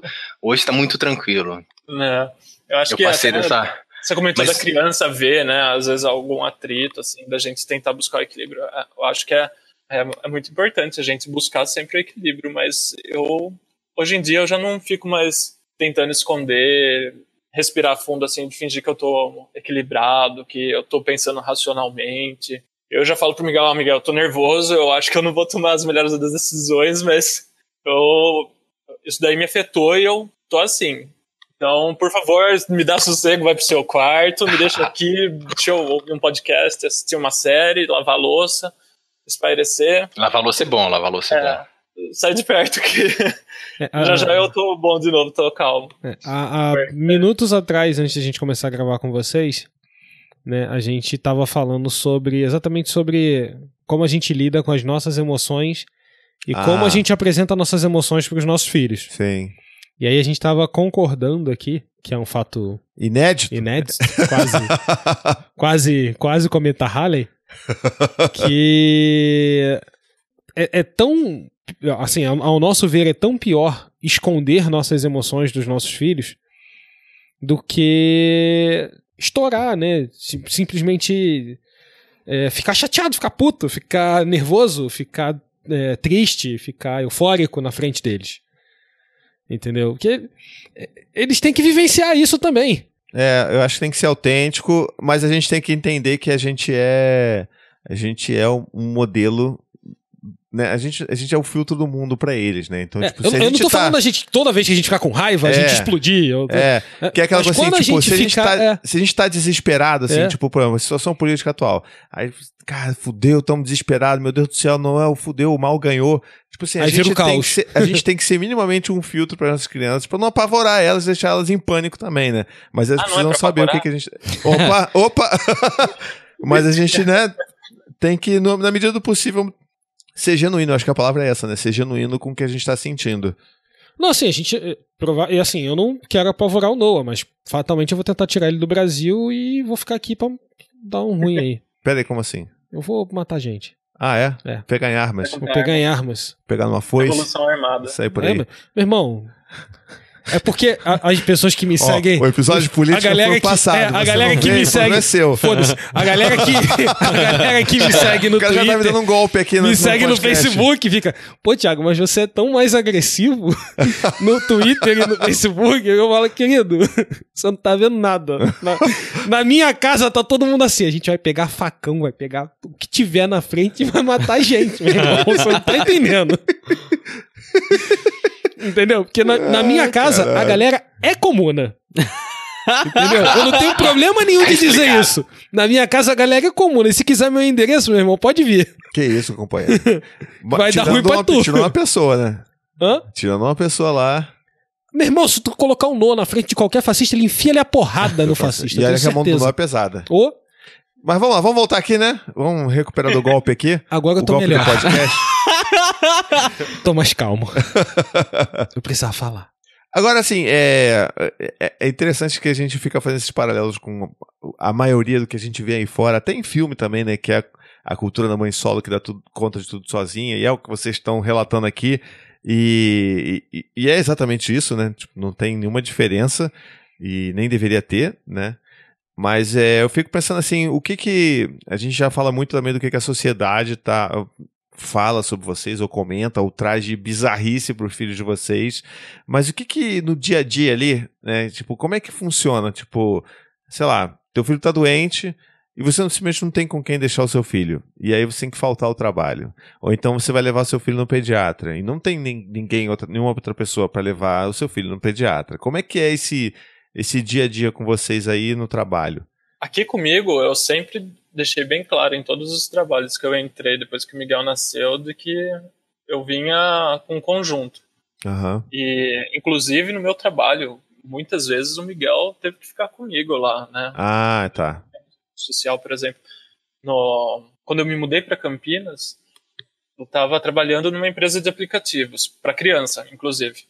E, e aí eu consegui, por ser um ambiente também que é interessante para quem trabalha lá, de ter a criança ali junto, né? E ele era um agregado ali. Já tem um beta E o tester, né? ele ficava lá comigo lá e Já tinha Tipo- carteira assinada. tinha algumas pessoas que olhavam torto, tinha pessoas que amavam. O Miguel, super simpático, ele chegava, cumprimentava todo mundo. Ele era muito mais simpático do que eu, porque eu chego vou no meu- na minha cadeira. En- Entra mudo e sai calado, né? É, eu, eu eduquei bem, mas. Mas eu você não se educou muito bem, não. eduquei. E, mas assim, sempre foi muito claro isso para tanto para o meu empregador quanto para os meus colegas. E hoje, acho que por ter esse posicionamento de não arregar, não dar para trás, eu, eu consigo ter essa liberdade. Né? E é um privilégio, aliás, né? Tem que deixar bem claro isso, porque eu tenho um trabalho que é de certa forma qualificado, né? Que precisa de graduação, precisa de algum estudo e eu consigo uma flexibilidade, né, por ser, envolver tecnologia e criatividade. Ah, às vezes alguém olha torto, às vezes eu finjo que não vi, e é isso. Cada um vai, vai- a gente vai dando o jeito que dá. Agora, eh, sabe um negócio que eu, que eu achei interessante, curioso, vamos dizer assim? É que você falou, não, todos os meus trabalhos eu sempre vou deixar isso bem claro, que é um conjunto e tal. E eu fiquei pensando assim, cara, é, tipo, você precisa realmente falar isso, né? Você precisa realmente deixar isso claro, porque não vão te perguntar. Agora, Uhum. se for uma mulher, vão perguntar, você tem filho? Como é que é? Não sei o quê. Mas pra você não vão perguntar se você tem filho ou não numa entrevista de emprego. É, eu no meu caso, eu sempre cavei os empregos que eu queria, né? E eu, eu sempre usei minha rede de contatos e tal. E, e também o blog me abriu muitas portas, né? Então, como eu já Hum. falo de paternidade, já falo de filho, por exemplo, numa empresa de aplicativo infantil, isso me ajudou a conseguir um emprego. Então, todo mundo já sabia, não me perguntavam mesmo, né? E, e depois, quando eu fui trabalhar numa agência de publicidade, era um amigo que já me conhecia e via que eu criava conteúdo, né, para o blog e tal. E aí fui trabalhar lá criando conteúdo e redação publicitária. Então, eu sempre consegui os empregos com é, com pessoas que já me conheciam de alguma forma, conheciam meu trabalho. Então, para mim, é isso que eu falo de, é, de, ser um privilégio, né? Não é uma coisa assim que eu tive que, sei lá, entregar currículo em um monte de lugar e pedir para me chamarem. Foi uma coisa mais orgânica mesmo. É, no, no, meu caso, a galera não me pergunta se eu tenho filho, mas eu já. Tenho, tenho que pegar o meu o Noah na creche, porque deu ruim na creche, qualquer motivo vai sair mais cedo. Eu não falo que assim, ó, oh, eu posso ir. Não, é tipo, ó, oh, tô indo. Aham, uhum, aham. Uhum. Não, não, tem, não tem. Ah, você tá indo aonde? Só tô indo pegar meu filho, acabou, não tem creche, eu vou lá pegar ele. Ah, mas e. Não, mas e não, eu tô indo lá. Se eu tô indo lá é porque não tem ninguém para pegar ele, né, querido? Eu tô indo lá de sacanagem, né? Porque eu quero eu tô indo um lá porque eu não tô afim de trabalhar hoje. É, então, e aí eu, as pessoas que me contratavam sabiam que eu tinha filho, mas não sabem o que, que isso implica muitas vezes. Então, às vezes, tinha essa questão de, ah, mas você vai lá, ah, mas não tem como outra pessoa aí, mas a reunião é muito importante. Então, às vezes eles não têm essa dimensão do que, que é ser pai, né? Sabe que eu sou pai, mas não sabe o que é ser pai. E, mas eu tenho a mesma postura aí de falar, eu vou e acabou, porque é, é o que tem. Não é uma escolha minha, não é uma escolha do meu filho e, e é o que dá. A gente dá algum jeito. Minha vida é toda de improviso, então eu sou muito hábil para dar essas escorregadas. É, a vida de todo mundo que tem filho é mais ou menos por aí, né? Eu dei uma minimizada nesse problema há uns, sei lá, dez, mais de 10 anos. Eu comprei uma moto que era para ajudar a me locomover, porque aqui em Brasília teve uma época aí que simplesmente explodiu de comprar carro e a gente não consegue se locomover. E teve uma época meio chata na escola do Diego, que ele tava sendo vítima do bom e velho bullying, né? Puta, cara. Então eu tava, meu celular tocava e eu ficava meio desesperado, porque eu ficava, meu Deus, de novo, né? Aí não, não, não falhava, é mais ou menos assim. O senhor é o pai do Diego Lucas. Aí eu, meu Deus, de novo, lá vamos nós, né? É. Aí quatro da tarde, o escritório. Bombando. Pegando, tá bombando, tudo explodindo. E o, o Diego é, se machucou na escola. Aí lá vou eu, pego a moto e lá vamos nós, né? Aí cruza a cidade, 20 quilômetros, aquela correria. Caraca! caraca. É, é, é, é, Brasília, né? A Brasília, né? Brasília, Brasília irmão, é, tudo. Ah, não, tá na asa sul. Ah, não, isso aqui é na asa norte. É, é tipo... que eu não moro em Brasília, eu moro numa cidade satélite, né? Eu não moro em Brasília. Porra, pior ainda, é, né? Pior cara? ainda, maluco. É só se for rico pra morar lá, né? Não é o meu caso aí. como eu, moro, eu trabalho lá no centro, eu moro aqui aí a, sei lá, mais ou menos uns 18 quilômetros. Então eu pegava minha moto e vinha pra escola. Aí já conhecia todo mundo na direção, né? Aí o que aconteceu dessa vez, o que, que aconteceu, aí brigaram, brigaram, os meninos bateram no Diego de novo. Caralho. Isso aconteceu muito.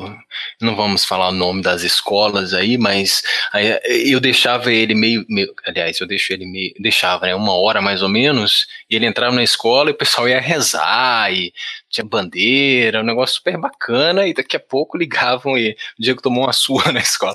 Aí lá foi eu quatro horas da escola tarde. Escola de famílias tradicionais brasileiras, né? Enfim, não vamos entrar nesse esses detalhes, mas enfim, é mais ou menos por aí. Eu, uh, talvez é, seja meio off-topic, mas olha, eu fiquei tão chateado que eu tirei ele da escola, não porque ele apanhou muito, mas é porque os caras lá, um belo dia, eu reclamei tanto na escola, falei, gente, vocês. Meu filho não pode apanhar desse jeito aqui nessa escola, né? Vocês estão. Tá, tá demais. Eu acho que eu reclamei muito, reclamei até com o Monsenhor, não sei, chefe lá da escola, mandei um e-mail lá, bem, bem, bem objetivo, bem grosseiro mesmo, né? Aí eu falei pra ele, pô, todo dia meu filho tem que apanhar nessa escola aí, quer dizer, o cara reza e depois entra na escola e toma um pau. Aí começaram a dar advertência pro meu filho. Que Ué? isso, brother? Cara, meu filho tomava uma advertência por semana. Uma, aí ele ia ser expulso, né? Aquele esquema, né? Uhum. Perseguição. Preparando a cama, né, cara? É, aí eu acho que aí eu falei, cara, não vai rolar. Aí eu tirei logo da escola, tava fechando o ano, tirei ele da escola porque eu vi que tava ficando meio. Tava ficando chato, né? Tava ficando chato. Que meu filho, é, eu não sei, em muitos casos, né? O, o, o, a gente aqui é, acaba sendo muito pacífico e ele é muito pacífico. Eu acho que o pessoal exagerava um pouco e abusava um pouco da, da, da da paz que ele emanava, e aí não, não, não tinha jeito, né? O pessoal batia muito nele, aí uma vez mudaram até as regras da escola, porque como, como eu deixava ele, sei lá, 10 minutos antes da aula, aí eles, ele entrava para a aula, para a sala e um, um desses dias, que foi basicamente o dia que eu decidi que ele ia embora, ele entrou para a sala e tinha outros alunos lá um pouco né, agressivos, fecharam a sala, pegaram dois meninos, pegaram e encheram ele de porrada. Que isso, rapaz? Bateram muito nele. Aí o que, que aconteceu? A partir daquele dia, mudaram a regra da escola que não podia mais entrar na escola. Vocês tinham que ficar tipo no limbo ali entre o portão de entrada da escola e o portão do. É do tipo assim, eu não, do- eu não quero ter responsabilidade se as É, suas né? crianças estão se porrando na rua. É, eu, não- eu só pensei isso, tá? Não, mas eles não estavam na rua, eles estavam do lado de dentro da escola, naquele pátio gigante. Só que aí todo mundo fica ali, né? É, mas você não pode entrar na sala, porque aí as salas ficam lá em outro gal, é, em outro pavilhão, aí tava tudo trancado, aí não podia mais entrar. Aí eu acabei, no final do ano, falei, cara, não dá, não dá, porque eu tenho que trabalhar também, né? Apesar de o pessoal ser muito compreensivo com relação a essas coisas, mas isso de sair com essa frequência acaba, acaba, acaba sendo chato mesmo, né? E sem contar da questão física mesmo, fiquei preocupado de, de algum momento alguém machucar ele é, de uma forma mais, é, mais grave. Correndo o risco de ser repetitivo, eu tenho 95% de certeza de em quem essas famílias dessas crianças votam. olha só. Ô, É, polemicão, olha só. Não é, não é questão de polêmica, Olha cara, é só, questão de peraí, raiva. peraí, é, eu tô percebendo.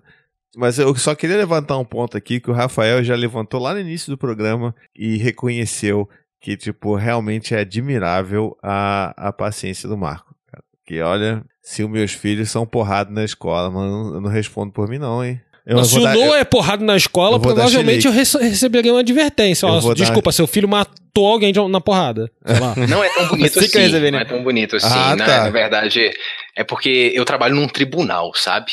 E eu vejo o que acontece. Eu, eu vejo muito essa questão das responsabilidades. O que acontece com as pessoas, entende? Ah, Então eu vejo que.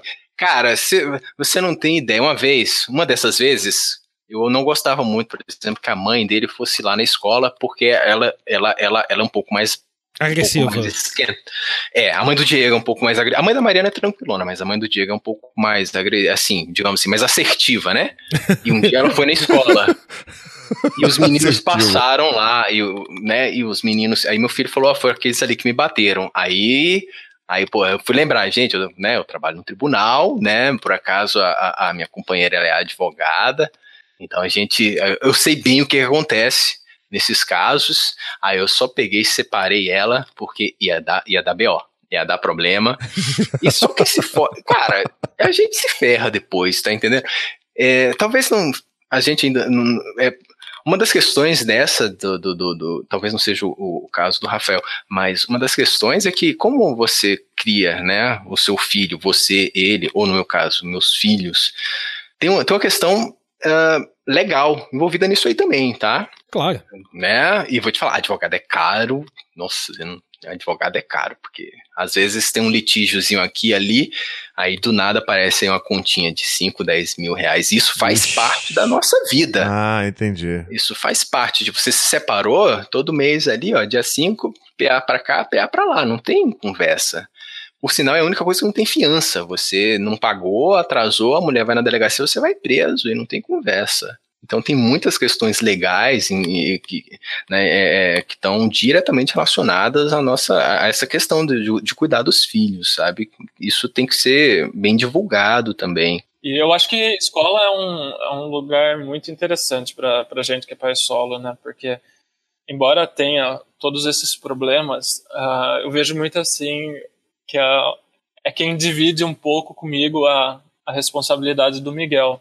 Então, quando eu saio para trabalhar e o Miguel vai para a escola, é tipo um alívio, porque é um trabalho que eu tô dividindo com outra pessoa, né? Com da certeza. educação dele. E acaba tendo essa função meio assistencialista mesmo, né? De ser um lugar que acolhe, que ensina, que socializa, o, o que para mim é super importante na minha condição atual. E só que eu também, por ser, talvez por ser participativo, tenho alguns problemas com a escola do Miguel também, porque o Miguel é uma criança que ah, ela é um pouco mais distraída, ela gosta de passear, não gosta de ficar sentado, não gosta de fazer a lição. Então, volta e meia ele serve para beber água e não volta, fica andando, porque ela tem um bosque E ele gosta de ficar passeando. E às vezes ele apanha. Nesses casos também, ele tá andando sozinho, pega um aluno mais velho, idiota, e bate nele. E para fazer alguma graça, passa o pé. E também tem vezes que eh, ele fica passeando e as professoras vão atrás dele buscar para ele voltar para a sala. E aí ficam pedindo para ele voltar para a sala, implorando lá. Aí ele não volta. E aí me ligam para ir buscar ele.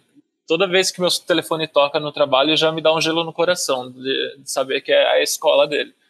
Às vezes é conta, mas às vezes é escola. Você fica até aliviado quando é conta, né?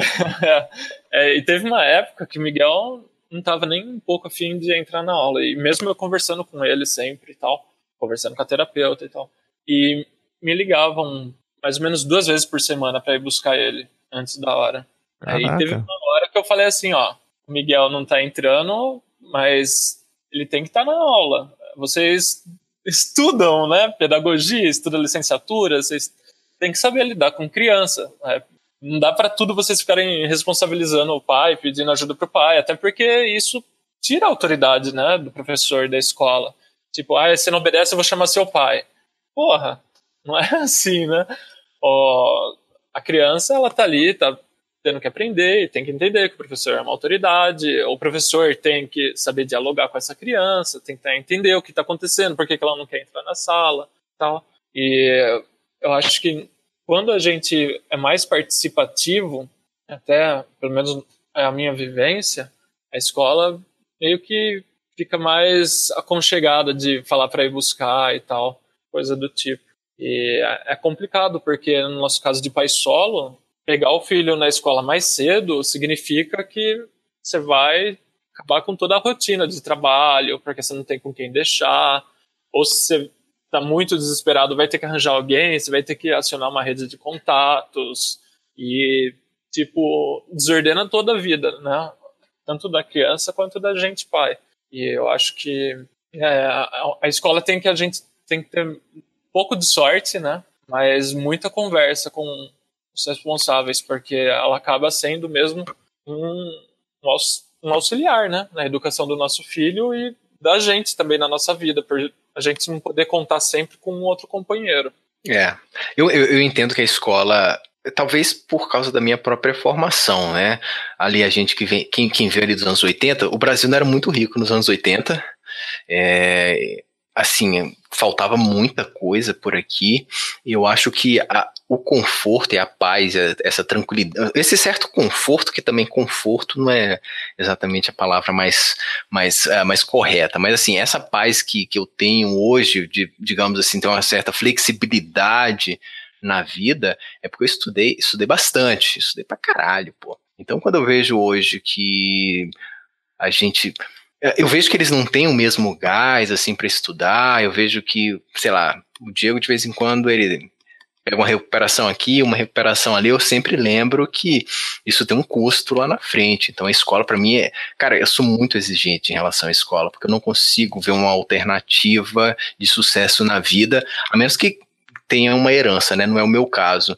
Mas se você não tiver herança, se você tiver que se fazer sozinho, cara, você vai ter que ralar muito e tem que estudar. Tem que estudar de verdade. E eu não tenho visto isso como sendo uma constante hoje nas escolas, né? Muito pelo contrário. O Diego, às vezes, o Diego até que tá melhor agora, mas de vez em quando, para estudar matemática, eu lembro que às vezes chorava aqui, que eu não quero estudar, que eu não quero. É, chega atrasado na escola, aí liga pro pai, ó, oh, não pode entrar porque chegou cinco minutos atrasado. Aí eu fico sem argumento para falar alguma coisa com a escola, porque de fato, você tem um horário lá, né? Uhum, então, uhum. Você, vai, você vai falar o quê pro cara? Fala, pô, o moleque tava passeando, olhando pra. É, andando com as mãos no bolso, ouvindo música, indo pra escola, perdeu o horário, é isso daí. Então eu acabo sendo um pouco, sei lá, talvez até um pouco exigente ou intransigente com esse lance de escola que tem que ir mesmo e vai ter que estudar, porque eu não consigo ver alternativa. Eu tô aqui hoje, mas eu não sei se eu vou estar aqui amanhã. E quando eu sair, como é que eles vão ficar, entendeu? É, eu acho assim, também depende muito da, de professores, né? Por isso que eu falo que envolve um pouco de sorte. O Miguel, ele sempre estudou em escola pública. Eu nunca tive condições de escola particular para ele. E, por exemplo, o primeiro ano ele teve uma professora que era um pouco novata. No segundo ano ele pegou uma professora que era maravilhosa. Tipo, chamava para conversar, explicar, entender os contextos da família e tal. Legal. E todas as escolas que ele foi também é, é do lado de, de comunidades, né, bem periférico e tal. E essa, inclusive essa professora do segundo ano foi quem assim me deu um lampejo de esperança no mundo e me fez estudar pedagogia, que agora eu tô Olha Dois, só que legal. graduação, minha segunda. E, e aí no terceiro ano, o Miguel teve uma professora que é extremamente tradicional e tem um pouco mais de dificuldade para lidar com crianças um pouquinho mais fora da caixa. Eu e o Miguel, por exemplo, a gente tem diagnóstico de TDAH. E eu acho que não é um problema. Eu acho que é muito divertido ser TDAH, inclusive. Mas é uma grande dificuldade de lidar com rotinas mesmo, com coisas repetitivas e, e tal. E isso afeta muito a escola, né? Tanto que a maioria das pessoas que tem diagnóstico de TDAH acontece quando a criança vai para a escola, né? Que percebe que ela é bem diferente dos outros alunos. E no É, nosso minha mãe caso, aposentou. É, é isso. Acho É, que minha a mãe teve a sorte de encontrar alguns professores bons. Sim, eu acho que é é uma discussão que é muito mais ampla né, do que o que a gente está tentando fazer aqui, até porque envolve educação e eu mesmo tenho várias críticas com relação ao modelo tradicional de escola que, de ensino que se tem hoje, né? Mas é, eu acho que é importante no sentido de que é o que o Rafael falou. Acho que no fim da conversa é isso. A criança ela precisa de outros modelos de, de, de, de vínculo, precisa criar vínculo e ter outros modelos de referência que não são que não só a gente, né? Então eu acho que esse papel é importantíssimo, mas desde que seja uma relação minimamente saudável, né, cara? Bom, a gente tá aqui já chegando já no finalzinho do nosso episódio. Vocês têm alguma coisa que vocês queriam falar agora pra finalizar a pauta? Eu tenho uma pergunta. Ah, você resolveu você, participar do você tá programa? aí? Caraca, sabia que você tava o Vitor aqui não, tava aí. Vitor. Achei que tinha ido ao banheiro. Então, é uma pergunta pro Marcos. Uma per- Marco, Marco, eu pensei, fiquei pensando em diversas formas de fazer a pergunta, mas eu não achei nenhuma forma interessante e inteligente de fazer, então eu vou fazer de qualquer maneira mesmo, tá? faz da maneira burra então. Nada a ver. É... Qualquer maneira, burra não. Alguém já falou com você, ofendeu, deu alguma intenção errada ou alguma coisa que você não gostou pelo fato de você ter dois filhos de mães diferentes? Todos os dias. Eh, Eu vou, ó, vou até falar devagar, porque se você precisar cortar, fica à vontade. Não, pode xingar todo mundo. Xinga a Não, galera lá é mesmo. que eu vou, é, quem ouvir pode não gostar muito. Mas, ah, É que pô, eu nem sei se, você, se é o caso também de vocês, mas no geral o pessoal que vem de igreja tem um, tem um pouco de, de, de. Tem uma crítica um pouco mais ácida em relação a essa condição de que eu tenho de. Quer dizer, eu nunca fui casado, a verdade é essa, né? Eu nunca, nunca Já tá casei, errado, sou né? solteiro. Pra eles você já tá errado aí. É, só se. E só desculpa, se- eu sei que talvez A eu galera da igreja só, só fica chateada se você não for o Bolsonaro, que tem três casamentos e três filhos, fora de casa casamento, né? Sei lá.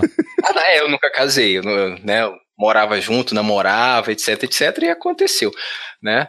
Ah, mas eu vejo muito, muitos colegas, assim, que têm essa, essa visão mais ah, cristã da coisa, que tem que estar casado, tem que ter aliança no dedo esquerdo, não pode nem estar no dedo direito, tem que estar no dedo esquerdo, já tem que ter casado, essas coisas tudo.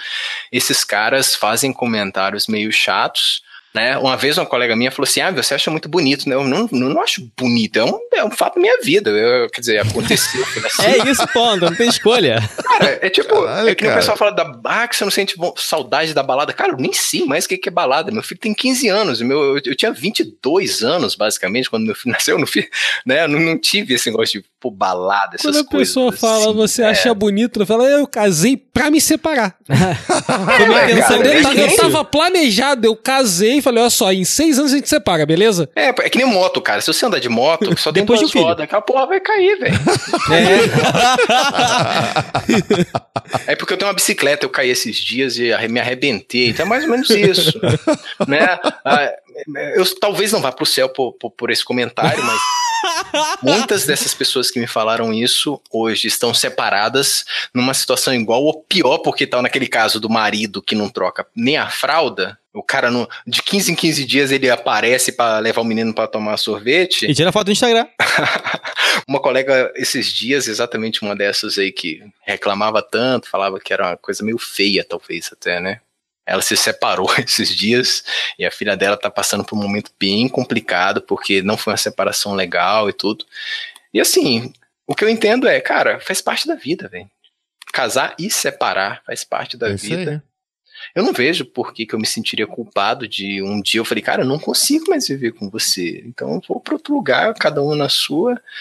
E você vai no churrasco e tem que ouvir essas coisas, e às vezes é chato. E... Mas eu nunca falei palavrão para ninguém. Eu só pensei, mas eu, eu nunca eu, falei. Eu percebi, eu percebo né? que você consegue não falar palavrão, é verdade. Jamais conseguiria.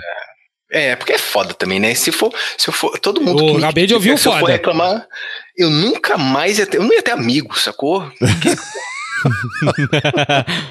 não, mas a gente teve, um, teve uma limpa recente na, nas amizades, né, Vitor? É, é sério, a gente teve uma limpa. Não, nem, nem por causa de política, não, mas por causa de paternidade mesmo. Ah, é? É, a gente teve uma limpa recente aí. Paternidade, paternidade. ausente? E, esse aí finge que nem existe. Eita porra, hein? É, esse aí é bom. Porra, esse aí tem que ter. Não vou nem dizer o que, que tem que ter. Mas é. Mas olha, quando você fala isso de Marco, de que, ah, poxa, as pessoas que já criticaram, toda uma situação até pior e tal, tipo, você tem que pensar que, na verdade, pro cara, tá, tá de boa. Tá ruim é pra mulher que provavelmente ficou na merda e pro, pro filho ou pra filha que tá ali sozinho sem o pai. Mas na maioria dos casos, o pai tá de boaça. O cara, tipo, que se foda, vai lá procurar seus direitos, eu vou pagar a minha pensão aqui todo mês e. Quando paga. Quando paga, né? E, tipo, de 15 em 15 dias sou super pai, né? Tipo, sou o herói dos meus Insta, filhos. Insta pai. Insta pai. Então, tipo. É Cara, foda. é, isso, não entra na, isso não vai entrar na minha cabeça nunca. Isso não vai entrar na minha cabeça nessa vida. Talvez na próxima, sei lá. Mas nessa vida, porra, velho. Entrou na chuva, tem que se molhar, pô. Aí você entra na chuva e, cara, não troca fralda, velho. Tem cara que não troca fralda, velho. Porra.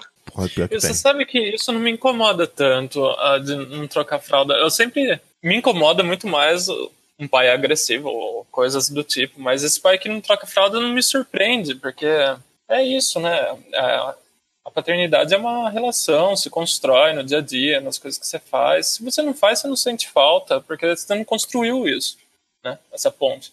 Então, para ele não afeta, igual afetaria a gente, por exemplo, sei lá, ficar um dia longe sem tem um cheiro. Cara, mas olha só, você falou aí, eu vivo numa bolha mesmo, porque eu não conheço pais agressivos, ou então eu sou cego, totalmente cego, que eu não, não consigo me lembrar de um pai agressivo com, com, com, com os filhos, ou, ou, perto de mim, pelo menos. Eu acho que eu vivo realmente numa bolha que eu. É, essa, para mim, o pior mesmo é a fralda, que eu vejo as mulheres passando as noites em claro e o cara dormindo lá. Isso é, isso é o pior. Eu acho que eu vivo mesmo em outro planeta, é, talvez, né? Eu, eu gosto até de, de lembrar também que essa questão de paternidade e maternidade, acho que não dá pra gente esquecer que ela é construída, né, historicamente, socialmente. O que hoje a gente acha inconcebível, antes era normal, né? Antes nem a mãe cuidava, era ama de leite. A ama de leite não cuidava dos próprios filhos, cuidava só da, daquela que era a função dela, obrigatória. Vai mudando o tempo todo os papéis, né? Eu espero é que verdade. cada vez mais os papéis sejam equilibrados. É uma pena que ainda não seja o padrão, mas acho que aos pouquinhos está tá indo. O ser humano é muito cagado, né? E é com essa frase que a gente vai ficar nessa, nessa nossa pauta aqui. Que o ser Tem humano que acabar o ser é humano. muito cagado. não vai demorar muito, não. Do jeito que tá, né?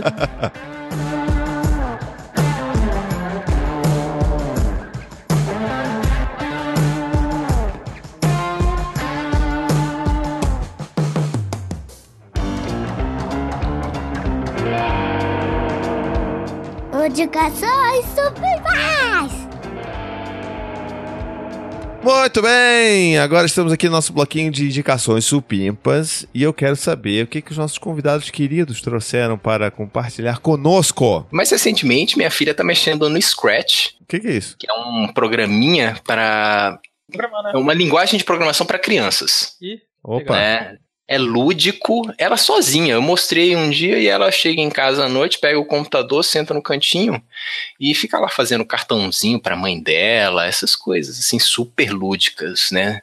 Então eu acho que uh, é super, é um passatempo super legal para pais e filhos e o site é scratch.mit.edu. Uh, uh, é bem fácil de achar, na verdade e bem fácil de trabalhar também, né? A, a, gente passa boas noites aqui, eu e ela, brincando de fazer cartõezinhos e, e, e, e dancinhas, né? Cartõezinhos e dancinhas e vídeos no Scratch. Pô, maneiro, cara. Maneiro. E aí, Rafael, tem alguma coisa aí? Tenho duas dicas. Um é livro, é uma ficção, que chama O Menino Feito de Blocos, é de um cara que chama Kate Stewart. E é legal que ele conta a história de uma família que a criança é autista. E o pai era super mais envolvido com o trabalho, a mãe sobrecarregada, até que dá um basta, eles se separam e o pai vai tentar reconstruir a relação com o filho dele. E eu acho legal tanto essa questão do pai buscar, né, construir essa relação com o filho, como também como ele consegue construir, que é através de videogame. E o menino autista, ele tem uma habilidade muito grande com Minecraft, né, que é um mundo é um pouco mais controlado, tem suas regras, é muito mais envolvente do que o mundo real para uma criança autista, né, que o nosso mundo é caótico. E é um livro lindo, eu li há mais ou menos uns dois anos, mas é uma história que me marcou bastante. Eu achei bem bonito, eu recomendo. É uma literatura bem fácil, você lê rapidão. E pra gente que é pai, assim, pai solo, tal, ele traz uma visão muito interessante dessa, dessa relação. E a segunda dica, aí já é um, uma coisa mais antiguinha, é um filme, é o Kramer versus Kramer. Puta, na minha indicação. que caoseiro da porra. Tem de porra nenhuma. Então Fala eu vou deixar Rafael. pra você falar, Não, depois não, eu vou pode dar falar. uma... eu não, tenho não, quatro filmes. Não, não, não, não, agora você vai eu falar. tenho quatro filmes. E eu vou dar outra dica, então, que é o filme O Campeão, que também é de um, de um pai que cria o filho sozinho. Infelizmente não tem na, naquele serviço de streaming onde todo mundo acha, e, mas você consegue achar em locadoras suecas. Campeão é aquele filme antigaço? Ah! É, Nossa, o filme triste pra é um caraca! ex-boxeador. Que, que É o do- filme mais do- triste do- da história. o filme- é o filme do. Não, campeão! Não, É, campeão! é campeão. filme Cara, não mais faz isso não. Esse, história. não faz É, isso Agora não. nossa. Esse filme- chorar igual. Esse filme é pra, é, pra, é pra arrancar o coração dos peitos. Esse filme Você foi eleito o filme mais triste da história. cara? Oficialmente. Duas horas de filme e Você não tem a gosta dos cena mais nossos, dos triste da nossos ouvintes, história. cara? Porra, que isso? E é a história de um ex-campeão de boxe, que ele sai dessa vida, acaba se envolvendo com alcoolismo e jogo, e aí ele decide voltar pra fazer um- uma luta, pra dinheirinho. ele levantar dinheiro, e aí é, é foda. O, o filho dele, ele precisava juntar dinheiro principalmente pro filho dele. A mulher reaparece na vida também da criança depois de uns sete anos. É uma confusão total, mas é, é lindíssimo o filme. E eh, quem não chorar com a última cena do filme é um monstro. Porra, não tem coração. Possível. É, é isso. Aí você pode falar sobre o Kramer vs. Kramer. Ai, ai, ai. Vai lá, Vitor. Posso ir? Vai. Primeiro Capitão Fantástico. Isso aí já falamos Já é várias antigo, vezes. já, já, já é antigo, cota já tá aí, batido. Já, já vai estar batido. Inclusive, no último até comentamos sobre ele. Primeiro que eu tenho que falar é Gifted. Gifted. O presenteado? Exatamente. O dotado? Eu não sei o nome em português, aí tem que ver. O que acontece? A história não é bem de um pai, mas sim. O que que acontece? Tem É a de um avó. cachorro. Tem a avó. É, foi mais sério, licença. Ah, então tá bom. Tem a avó que tinha uma filha superdotada. E essa filha superdotada acabou tendo um relacionamento e teve uma, uma, uma filha também superdotada. Certo. Até que chega um ponto, a mãe cobrava muito da filha, do fato de ser super inteligente e tudo mais, até que chega um ponto que ela vai suicida. Acaba que a filha superdotada, a neta no caso, né? Vai, é, vai pra guarda do tio. E o tio passa a criar ela. Só que o tio quer criar ela como uma criança normal. E a avó quer criar ela co- como, tipo, botar em escolas especiais, quer investir nela, quer que ela seja super do super. E nisso rola essa disputa judicial entre os dois de quem vai ficar com a guarda da criança. A avó é cheia da grana, o tio, digamos assim, tem mais coração, por assim dizer. É um filme muito bom. Legal. Próximo filme, seguindo a indicação, já dita, Kramer vs Kramer, que é um filme muito antigo. Hum. É a história de o- é, dois pais que se divorciam, a mãe sai, o, filho, o pai fica com a, com a guarda do filho. É, depois de muito perrengue, eles conseguem estabilizar. Assim que estabiliza, a mãe volta querendo a guarda também. E pau na justiça também. Tudo é justiça, tudo é justiça. Tudo é. Você, você hoje tá, tá bem justiça. Exatamente. Pra dar aquela é, é quebrada, um filme com um elenco maravilhoso, né? O Dustin Exatamente. Hoffman com a Mary Streep. Ó, aí sim. ele vê de melhor. Eu tô vendo nossa história. E pra finalizar as indicações de justiça, o advogado do diabo. Não, um filme de comédia. Opa. Eu, meu irmão e a nossa namorada. Ah, eu achei que era eu mesmo e a Irene. Peraí, É só isso? Falar só Calma, deixa eu falou? ler aqui. Por acaso. Não, eu, eu ia falar, eu e eu mesmo, Irene, por acaso é um filme de pai solo. Ih, é verdade, eu nunca vi a Como é que é? Irene. Por quê? Eu achei que você ia falar três solteirões e um bebê também. Ah, é, por acaso. também, né? É porque eu, eu mesmo, Irene, é o. Mas o, o, o Jim Carrey é o Jim de Carrey alguém? sendo pai de três meninos. Caraca, são superdotados. É verdade, é verdade. Eita. Olha, tá vendo só? Já E indiquei. tem eu, eu mesmo e Irene. nossa namorada. é outro filme de comédia. Que, assim, o Dan é pai de três filhos. Ele é viúvo, cria as filhas é, de uma maneira bem fechada, bem infantil, infantil- infantiliza elas, reprime elas e tudo mais. Aham. Sendo que ele trabalha no jornal, ele vem de uma imagem diferente da, da- da criação dos filhos dele. Até que ele acaba se apaixonando por uma mulher e, na verdade, a mulher era namorada do irmão dele, ele não sabia. Enfim, é um filme de comédia, mas trata um pouquinho da parte da paternidade e, enfim, é uma comédia, assim, que envolve esse tema. Eu preciso ser sincero que eu não entendi absolutamente Ou seja, é um nada. filme que dá pra você não ver. É, eu É acho que aí. sim, se você né? não quiser. É, eu acho que dá pra cortar Os essa, outros, né, os outros edição, é, inclusive, é- né? é- tá, tá, tem que ver. Tá. Obrigado, Vitor. Eu e eu mesmo, não precisava Irene ter também, você forçado. não precisa ver, não. Você precisa ter forçado a ser o último, não, mas tudo bem. Ah, um filme de comédia. Muito bem, eu, eu não tenho indicação nenhuma, não. Chega de indicação por hoje. Vamos então finalizar esse episódio logo.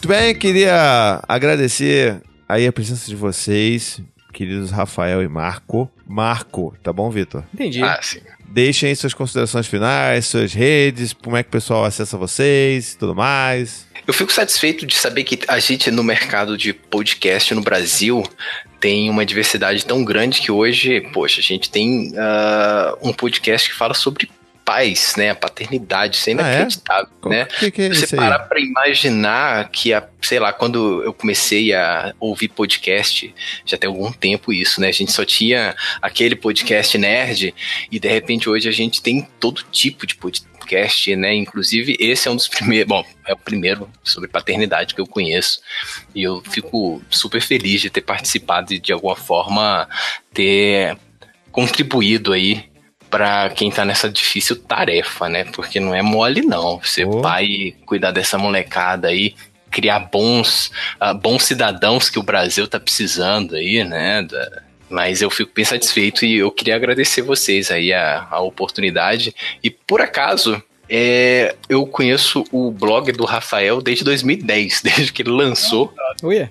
Olha só. Eu acesso o teu site desde aquela época lá é, do livro lá do, do Renato Kaufmann. Eu acho que você sabe quem é. Era, era só mato, nerd pai, diário grávido, eu.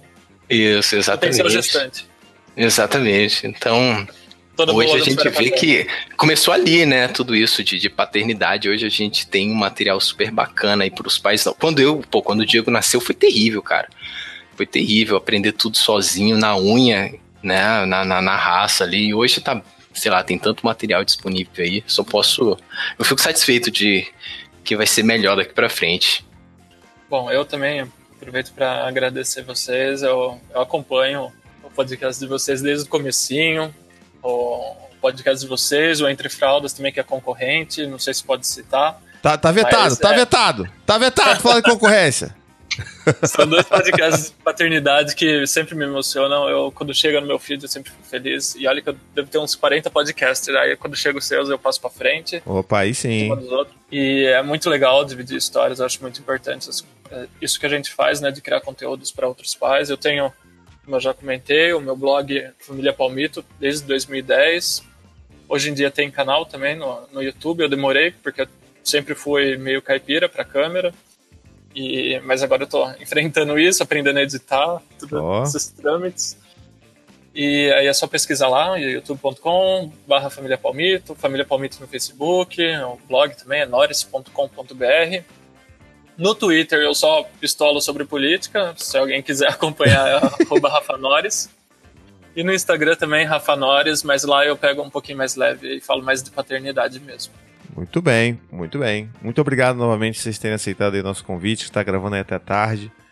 Vocês- a gente que, que tem filho sabe que a, a, a rotina começa cedo. Então, eu prometo que a gente vai terminar agora rapidinho.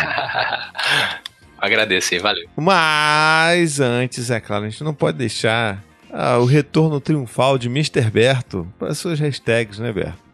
Qual é a Fudeu. hashtag? Hashtag fudeu não, cara. Não pode ser Fudeu que essa. eu não, já não tô aqui, não sei. Já não tô aqui mais. Ah, eu acho que eu tenho. uma. Opa, aí, ó. Aí, Quem sabe? Você tá falando só drama. Pode ser que seja hashtag, pode ser aí um. Hashtag pai unicórnio que existe. Muito boa, bom. boa, gostei, gostei, gostei, Gostei. Muito bom, muito bom. Tá aprovado, tá aprovado. É unicórnio, mas tá aí. Tá o Thiago aprovado. tinha soltado a última frase dele que era boa pra um hashtag também, né? Tá tudo cagado, alguma coisa assim.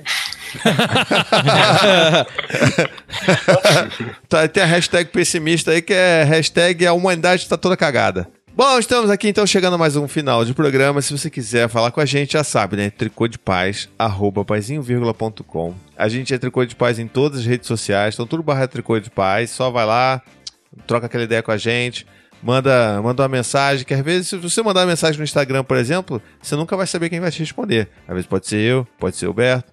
Na verdade, só eu e o Berto, né? Porque o Vitor não responde ninguém. Nunca. Mas você pode saber, ó, o, o o, o Queiroz responde, eu mando coração. Ah, você manda coração, é verdade. Ou você só responde quando é pra me zoar, pra me xingar. Ah, com certeza. aí, é. aí, eu, aí eu respondo. Como Porque tricô de Tem paz. que ser mais rápido. É, não se esqueça aí, né, de dar aquele seu review maroto pra gente, aquelas cinco estrelas, né, deliciosas no, no iTunes pra gente.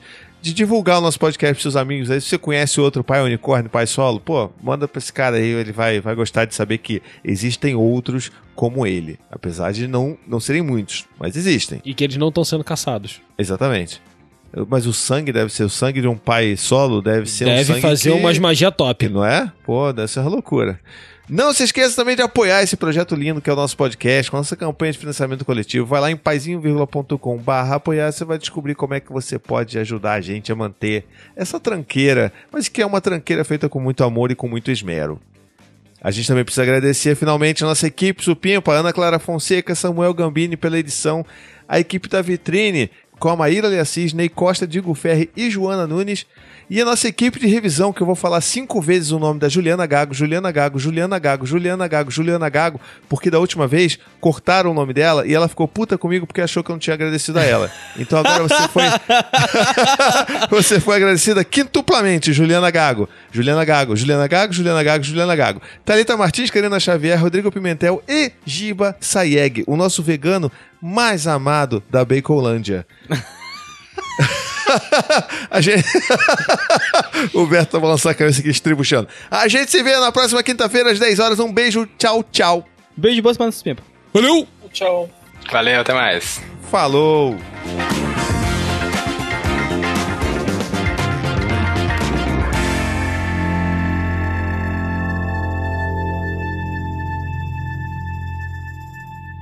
Esse podcast faz parte da família Paizinho Vírgula de Podcast. Para mais textos, vídeos e podcasts, visite lá o paizinho.com.